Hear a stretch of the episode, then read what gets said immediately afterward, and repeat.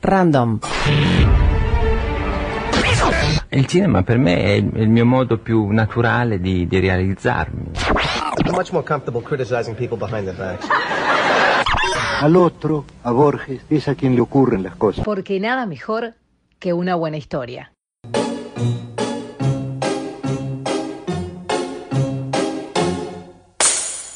Historias Random Podcast por Bernardo Borkenstein. Bienvenidos a Historias Random Podcast.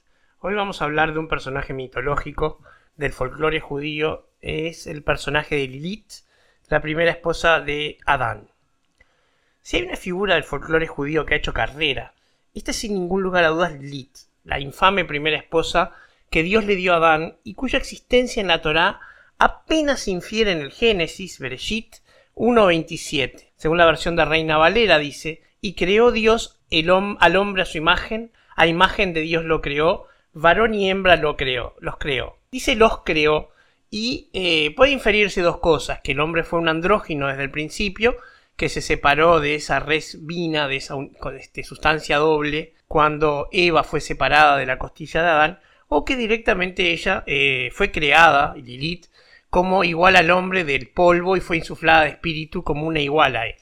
como fuera, parece que la costumbre de creer en Lilith vino con la vuelta de la diáspora de Babilonia, donde allá eh, figuraba un, demonio femenino Lilitu, y tenemos que entender que si bien la raíz mesopotámica Lil tiene la misma eh, base que espíritu o viento en griego, en eh, hebreo es noche, o sea que es un demonio, un espíritu de la noche.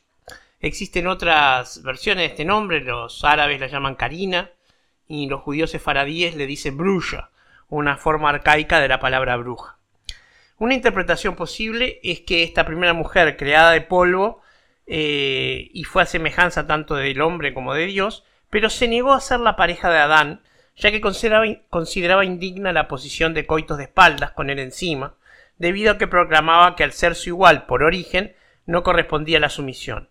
Las interpretaciones posteriores plantean que las diferencias fue que a ella no la hizo de barro formado de polvo puro de las cuatro esquinas del mundo, sino de inmundicias, y de ahí su carácter demoníaco. Eso es algo, una interpolación posterior para justificar eh, la subversión de este personaje a un demonio.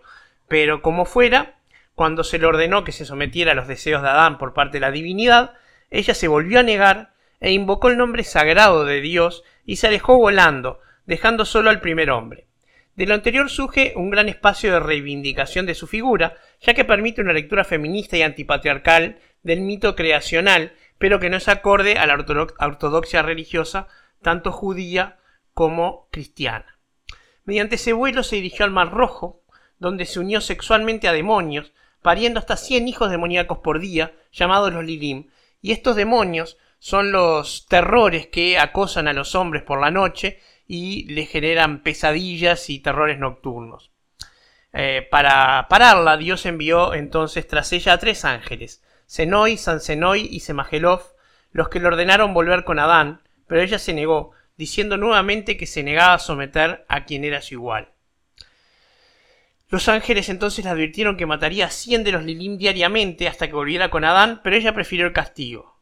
Entonces la amenazaron de muerte a ella, pero dijo que Dios le había otorgado matar a todo niño incircunciso de menos de ocho días y niñas de hasta veintiuno, según el libro de Robert Grace y Rafael Patay, Los mitos hebreos, y como ante eso los ángeles no pudieron hacer otra cosa que presionarla, ella accedió a que renunciaría, renunciaría a perjudicar a todo infante en cuya cona, cuna o persona figurara un talismán con sus tres nombres, dando así origen a la superstición de que efectivamente sobre la cuna de los recién nacidos se ponía un talismán con los nombres de los tres ángeles para evitar la visita de Lilith. Eh, hay muchas eh, acciones, muchos mitos particulares asociados a Lilith, en particular los que la asocian con Naamá, hermana de Tubal Caín, y que luego de la muerte de Eva también se habría unido a Adán, y además, por haberse separado de Adán antes de la caída, evadió el castigo de la mortalidad, esto es, está maldita, pero es inmortal. Se dice que ella fue quien mató a los hijos de Job, y llegó junto a la antes nombrada Naama a ser las que, disfrazadas de prostitutas, se presentaron ante el juicio del rey Salomón. Ese famoso juicio donde Salomón manda a partir el bebé para ver cuál de las mujeres renunciaba al mismo, se dice que esas dos prostitutas eran eh, Lilith y Naama, que venían a probar al rey más sabio.